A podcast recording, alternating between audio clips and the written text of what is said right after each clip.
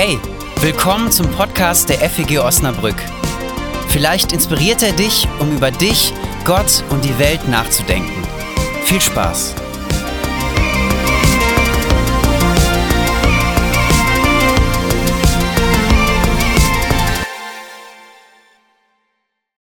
Der Predigtext für den heutigen Sonntag, der steht im Hohenlied, Kapitel 2, die Verse 8 bis 13. Hör ich da nicht meinen Liebsten? Ja, da kommt er auch schon. Er springt über die Berge, hüpft herbei, über die Hügel. Mein Liebster gleicht der Gazelle oder einem jungen Hirsch. Schon steht er an unserer Hauswand. Er schaut durch das Fenster herein, späht durch das Fenstergitter. Mein Liebster redet zu mir. Schnell, meine Schöne, meine Freundin, komm doch heraus, denn der Winter ist vorüber, der Regen vorbei, er hat sich verzogen.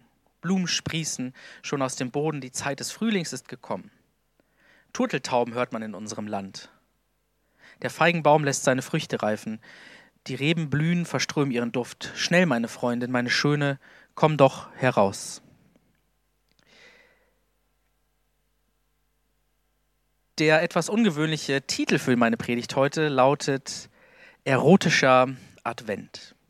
Ich habe es in der vergangenen Woche schon angedeutet, in diesem Jahr predige ich die Bibeltexte, die für die jeweiligen Sonntage vorgeschlagen sind. Letzte Woche war es ein Stück aus der Offenbarung, heute ist es Liebeslyrik aus dem Hohenlied. Und wenn ich Liebeslyrik sage, dann ist es genau das, was ich meine. Es geht um Sex, um Erotik, um Verlangen, es geht um Körper, Gefühle, Sehnsucht, Leidenschaft.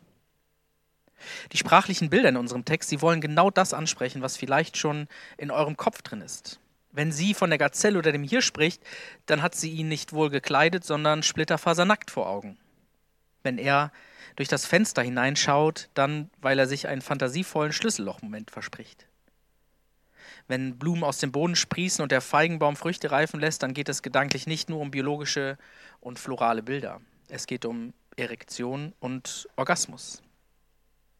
Dieser Text weckt Leidenschaft und Fantasie, wenn man ihn ohne Tabus liest oder hört. Ich weiß nicht, wie das euch geht, aber mir stellen sich da mindestens zwei Fragen. Erstens, wie gelangt solche Liebeslyrik eigentlich in die Bibel und warum? Was hat das mit Gott zu tun? Warum ist das in der Bibel? Und zweitens, was hat das eigentlich mit Advent zu tun? Was Weihnachtliches? Auf beide Fragen möchte ich versuchen, heute Antworten zu geben oder zumindest so eine Spur zu legen. Glaube, Bibel und Liebeslyrik in welchem unbewachten Augenblick, so kann man fragen, ist diese Poesie eigentlich in die Heilige Schrift hineingeschlüpft? Wer von den Bibelredakteuren hat da nicht aufgepasst? Schon die Kirchenväter ganz am Anfang der Kirche taten sich sehr schwer mit diesen Texten und eigentlich ist es ein Wunder, dass sie bis heute in der Bibel mit überliefert sind. Auch viele Gläubige heute machen lieber einen Bogen um diese Texte, denn sie verbinden ja augenscheinlich das, was nicht so richtig zusammengehört, Glaube mit dem ganz irdischen, Sie malen Bilder vor Augen, die nicht von Sünde und Buße, sondern eher von Sex und Brüsten handeln. Erotischer könnte ein Text nicht sein. Und das ganze Buch Hohelied ist voll davon.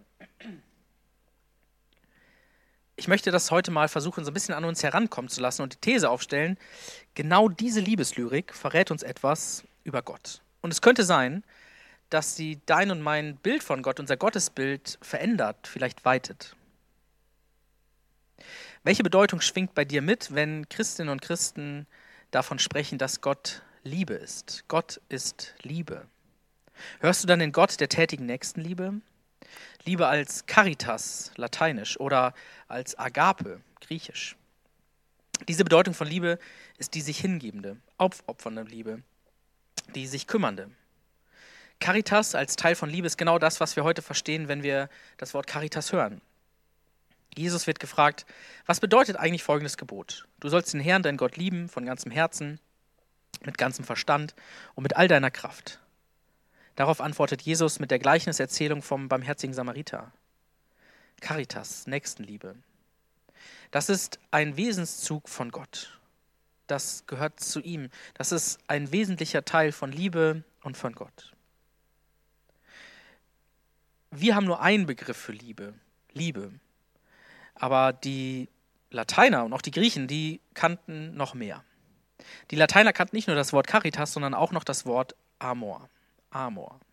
Dieser Begriff hat es bis hinein in die römische Götterwelt geschafft und findet sich auch heute noch in den romanischen Sprachen, zum Beispiel im französischen L'amour oder das italienische Amore. Bei Amor geht es um Leidenschaft, um sich hingezogen fühlen, um Erotik, um Lust, um Begierde. Und bei den Griechen gab es nicht nur die Agape, das Pendant zu Caritas, sondern sie kannten auch noch das Wort Eros. Von diesem Wort leiten wir heute den Begriff Erotik ab. Auch das gehört zur Liebe dazu. Das Hohelied führt uns also vor Augen, dass beide Aspekte der Liebe für Gott ganz und gar angemessen sind. Natürlich die Nächstenliebe, das Dienen, das Wohltätige, aber eben auch das Leidenschaftlich, das Begehrende, das Verlangen, diese Sehnsucht. Und ich glaube, es kann unser Bild von Gott weiten, wenn wir das irgendwie mit einbauen. Gott ist ein Gott der Liebe. Und Gott, die Liebe, kennt sowas wie Sehnsucht. Solche Sehnsucht, die du spürst, wenn du dich verliebst und dich alles zu deinem Angebeteten und der Angebeteten hinzieht, zu der Person, in die du dich verliebst, oder die du spürst, wenn du Lust hast auf deinen Partner, auf deine Partnerin. Das ist so eine Sehnsucht, die du im ganzen Körper spüren kannst. All diese Gefühle, dieses Verlangen, das kannst du auch, so das Hohelied, auf Gott übertragen. Wenn wir also von dem Gott der Liebe sprechen, dann ist das umfassende Liebe, Caritas und Amor. Dann steckt da diese Sehnsucht drin nach Menschen, nach Miteinander, nach Begegnung, nach Beziehung. Und das hohe Lied lässt uns eben diese Sehnsuchtsklänge hören. Sie verdeutlicht etwas davon, dass dieser Aspekt der Amorliebe mit zu Gott gehört. Es sind Sehnsuchtsklänge, Worte des Begehrens nach Erlösung, nach Befreiung. Worte der Sehnsucht nach Amor und Caritas, nach One Love, nach erhoffter Rettung. Dass da auch wirklich Liebe drin ist, wo es draufsteht oder Menschen sich trauen können, für diese umfassende Liebe zu werben, auch ganz alltäglich, dass sie sich nicht für ihre Liebe, wie sie sie leben, verstecken müssen. Worte der Liebe, Worte der Sehnsucht. Unter den Menschen seines Wohlgefallens, so wie wir es in der Weihnachtsgeschichte hören, Menschen, die Gott liebt. Worte der Sehnsucht, der Liebe. In den Straßen und Nachbarschaften Osnabrücks, in der Ukraine, in den Elendsvierteln auf dieser Welt, an Europas Außengrenzen, im Iran. Überall kann, können diese Worte der Liebe auftauchen. Das sind Worte der Sehnsucht, dass endlich die dunklen Schatten vom Licht verzerrt werden dass das Schwere leicht wird, dass die Zeit angekommen ist, in der die Träume sich erfüllt haben. Das Hauswände durchbrochen, Mauern überwunden, Fenster offen, dass Schützengräben zugeschüttet werden und Stacheldrähte entfernt sind. Worte der Liebe, Worte der Sehnsucht, dass Not, Flucht, Krieg, Gewalt und Armut überwunden sein werden. Dass es vorbei ist, dass Menschen entzweit, getrennt, verfeindet sind und hassen, schießen, sich ausbeuten. Es ist diese Sehnsucht nach Caritas und Amor, nach täglich Brot und Existenzsicherung, nicht nur nach Bürgergeld, sondern nach genug zum Leben. Aber auch nach menschlicher, körperlicher Nähe, nach einem Retter, einer Retterin, nach einem besseren Leben. Das treibt Menschen zueinander, in eine Umarmung und noch zu mehr. Ich glaube, diese Liebeslyrik kann unser Gott- und Weltverhältnis ändern. Was wäre, wenn unser Verhältnis zur Wirklichkeit zur Welt viel weniger rational und dafür viel erotischer wäre. Ein Verhältnis, das uns leidenschaftlich macht für Menschen, für Welt leidenschaftlich sich hinzieht, das uns in Bewegung setzt. Ein Weltverhältnis, das von Schmerz, von Sehnsucht, von Verlangen bestimmt ist und viel weniger von Kälte und Distanz. Ich glaube, dieses Weltverhältnis hat Potenzial, Dinge zu verändern. Ihr merkt, ich glaube also, dass es ganz gut ist, dass diese Texte auch heute noch in der Bibel stehen. Und vielleicht bringt das was in uns zum Klingen, was unser Bild von Gott weitet und auch uns öffnet für das Verlangen für diese Welt, die Sehnsucht, dass sich was verändert, uns in Bewegung setzt, uns diese Welt, Menschen lieben lässt. Und das, weil das schon mitten in Gott drin ist. Er hat für uns es geschehen lassen, dass dieses Verständnis von Liebe in seinem Wort drin ist. Das ist nicht einfach rausgeschnitten worden. Und ich komme zur zweiten Frage, zu der Frage, was hat das denn mit Advent zu tun? Dazu auch noch ein paar Gedanken. In unserem Text kommt öfter die Wendung vor, komm, meine Freundin, komm. Und Advent hat ja im wörtlichen Sinne etwas mit Ankommen zu tun. Aber warum haben sich da schlaue Leute gedacht, diesen Bibeltext packen wir den Advent? Also es ist ja so, es gibt so eine Kommission und die überlegt sich, ähm, das wiederholt sich immer so alle paar Jahre, welcher Text, welcher Bibeltext passt zu welchem Sonntag im Kirchenjahr. Und für diesen Sonntag heute ist eben dieser Text aus dem Hohelied ausgewählt worden. Die Bilder, die vor allem der Mann hier in diesem Text sagt, handeln von der Hoffnung auf Neues. Da heißt es, denn der Winter ist vorüber, der Regen vorbei, er hat sich verzogen. Blumen sprießen aus dem Boden, die Zeit des Frühlings ist gekommen. Der Feigenbaum lässt seine Früchte reifen. Diese floralen, erotischen Bilder holen in den Advent die Hoffnung, dass da etwas auf uns zukommt. Dass da tatsächlich der Frühling nach dem Winter kommt, dass da der Gott auf diese Welt kommt, dass Gott diese Liebe nicht im Stich lässt. Advent heißt warten auf Gott mit dieser leidenschaftlichen Sehnsucht und heißt warten darauf, dass uns diese Liebe durch Gott entgegenkommt. Diese Liebe, die sich selbst auf den Weg macht, diese Liebe, die sprüht und funkt und berauscht wie die Liebe dieser beiden Verliebten hier. Das ist eine Liebe, die uns an dem Alltäglichen und Hässlichen dieser Welt nicht verzweifeln lässt, sondern die uns auch 2022 bald sagen lassen wird, euch ist heute der Heiland geboren, der Retter. Und dieser Retter, der, und das feiern wir in Weihnachten, kommt als Kind zur Welt in diesen Stall.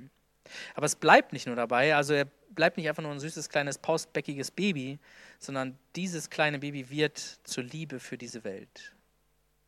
Und das hohe Lied im Advent beleuchtet, finde ich, einen ganz ähnlichen Aspekt wie das Kind in der Krippe. Gott ganz nah im Alltäglichen, im Klein-Klein dieser Welt, zwischen uns Menschen, inmitten von den allzu menschlichen Hoffnungen, Wünschen, Begierden. Diese erotische Liebe zwischen den beiden Turteltauben aus dem Hohelied ist für mich Sinnbild für dieses Leidenschaftliche, diese leidenschaftliche Liebe, die Gott in diese Welt hineinbringt. Und diese Liebe, sie begegnet uns. Die begegnet uns dort, wo sich Menschen lieben mit allem, was dazugehört, wo sich Menschen aufeinander zugehen, zubewegen, sich annähern, näher kommen, wo Trennung, Spaltung herrschte, wo sich beide Seiten auf Augenhöhe begegnen können in diesem Zwischenmenschlichen sich begegnen, in dieser Liebe, da begegnet uns Gott, da kommt Gott, da ist Advent. Sie begegnen uns auch in der Hoffnung, dass all das Leid hier nicht das letzte Wort haben wird, sondern dass der, der als kleines süßes Baby auf diese Welt kommt, elendig stirbt und dann aber den Tod besiegt. Und das ist ja dann wahrhaftig ein Zeichen, dass der Frühling kommt. Und ich glaube, dieser Text hier lässt uns das nicht vergessen, dass der Tod nicht das letzte Wort hat und dass auch mitten im Advent so ein Zeichen der Hoffnung aufblitzen kann. Meine Erwartung an den Advent ist für gewöhnlich, dass ich hoffentlich neben diesem ganzen Trubel, den bunten Lichtern, Plätzchen und Geschenke kaufen auch noch Zeit finde, um mich zu besinnen, um mich auf das Wesentliche zu fokussieren. Und ich finde, das ist auch eine ganz legitime Erwartung. Aber das hohe Lied, das erinnert mich auch noch an eine andere Erwartung. Und zwar, dass Gott radikal verändernd in diese Welt einbricht. Dass da endlich der Geliebte oder die Geliebte kommt, im übertragenen, aber auch im wörtlichen Sinne, dass sich Liebe ausbreitet und wir zu Ausbreitenden der Liebe werden, dass nur so die Funken sprühen. Also, warum steht das in der Bibel? Was kann das mit unserem Gottesbild machen? Verändert das was?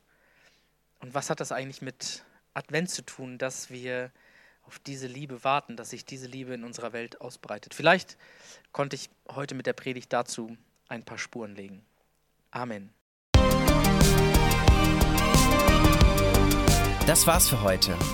Wenn du mehr über uns erfahren möchtest, wer wir sind und was wir machen, schau doch mal auf feg-osnabrück.de. Da wir uns ausschließlich durch Spenden finanzieren, wäre es auch richtig cool, wenn du uns unterstützen würdest. Alle Infos dazu findest du auch auf der Homepage. Na dann, bis zum nächsten Mal.